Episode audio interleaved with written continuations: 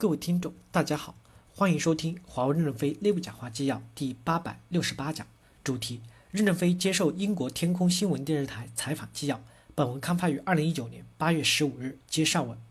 记者提问：从外界来看，中国政府和民营企业的关系非常不透明，你能描述一下华为与中国共产党的关系吗？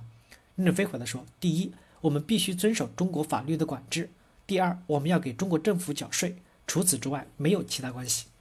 记者提问。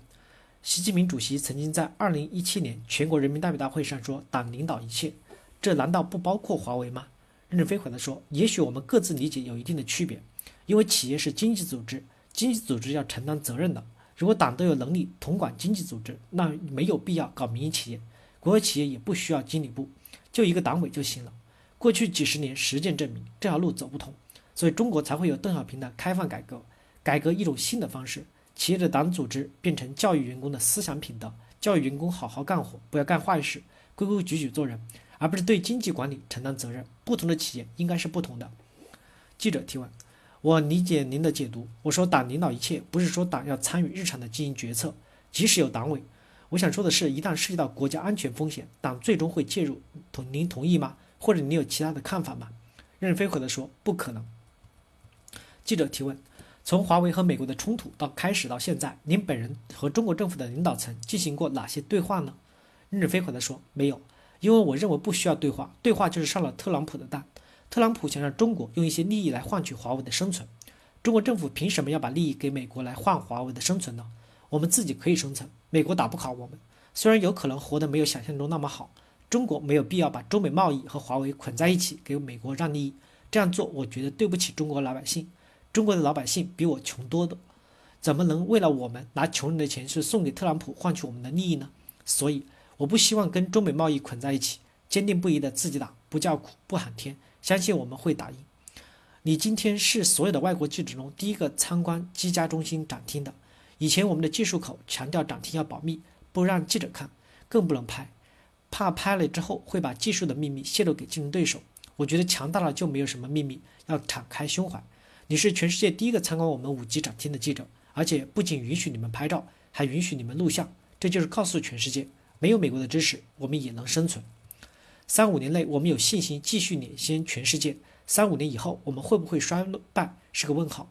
如果美国的科学技术和我们脱钩以后，我们在科学技术理论创新上若果跟不上时代的步伐，我们会不会像满清一样盛极一时后慢慢的衰退？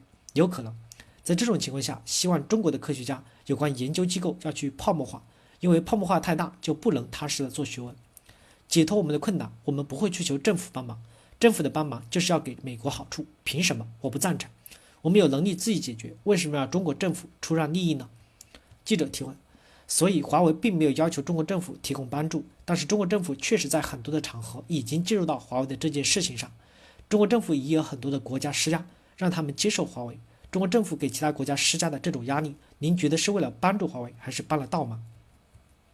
任正非回答说：“没必要，华为已经强大到让美国害怕。有些国家说华为就是最先进的，连美国都害怕的产品，不就是最好的吗？都不需要测试就买了，导致合同的增长很快，出乎我的意料。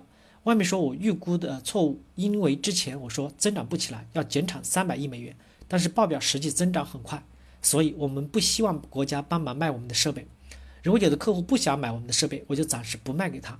第一，我们不担忧市场上没有销路；第二，零部件供应问题已经不能受美国的控制。接下来，我们要努力的把堕代的员工换掉，把新鲜血液换进来。记者提问：总结一下您刚才说的话，对于华为来说，美国政府做的事情帮助了华为，中国政府做的事情帮了华为的倒忙吗？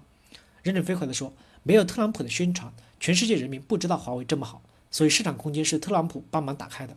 特朗普说华为东西这么好，威胁了美国安全。其他国家说我们跟美国没有关系，赶快买，不然以后买不到。最近的运营商到我们这里来考察，数量增长了百分之四十九。来看一下我们是不是真的能供应货物。大家一看我们的设备都没有美国零部件，就放心大规模购买了。但是我们也有缺点，因为切换要一个过程。今年我们的五 G 基站只能生产六十万个，明年可以扩展到一百五十万个，后年基本可以放开对世界的供应了。记者提问：您是不是中国共产党员？任正非回答说：“是的。”记者提问：成为一个党员需要宣誓，我记得承诺里面是对党忠诚，为共产主义奋斗终身，为了党和人民宁可牺牲自己，永不叛党。现在还是遵循这个诺言吗？任正非回答说：当然，工人党的宣言是为全人类的服务，不只是为中国人民。任何一个政党的宣言都要为为人民。如果政党宣言不是为了人民，这个政党站不住脚。无论是英国的保守党还是工党，宗旨都是为了英国人民，也可以是题为世界人民，否则不会有立足之根。一样的。华为的理想和使命也是为全人类服务。比如，在非洲很艰苦、很荒凉的条件下，为非洲人民奋斗，不是为了挣钱，体现的就是为人类在奋斗，而不是像华尔街为金钱奋斗。我们为了理想而奋斗，奋斗很有成效，这就履行了党的委托。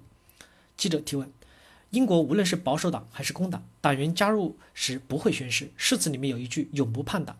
当党的利益和华为利益出现冲突时，你永远会选择党吗？任正非回答说：“是的。”党的利益就是为人民服务，也是为全人类服务。党的宗旨就是为全人类服务。我们怎么能背叛为全人类服务的宗旨呢？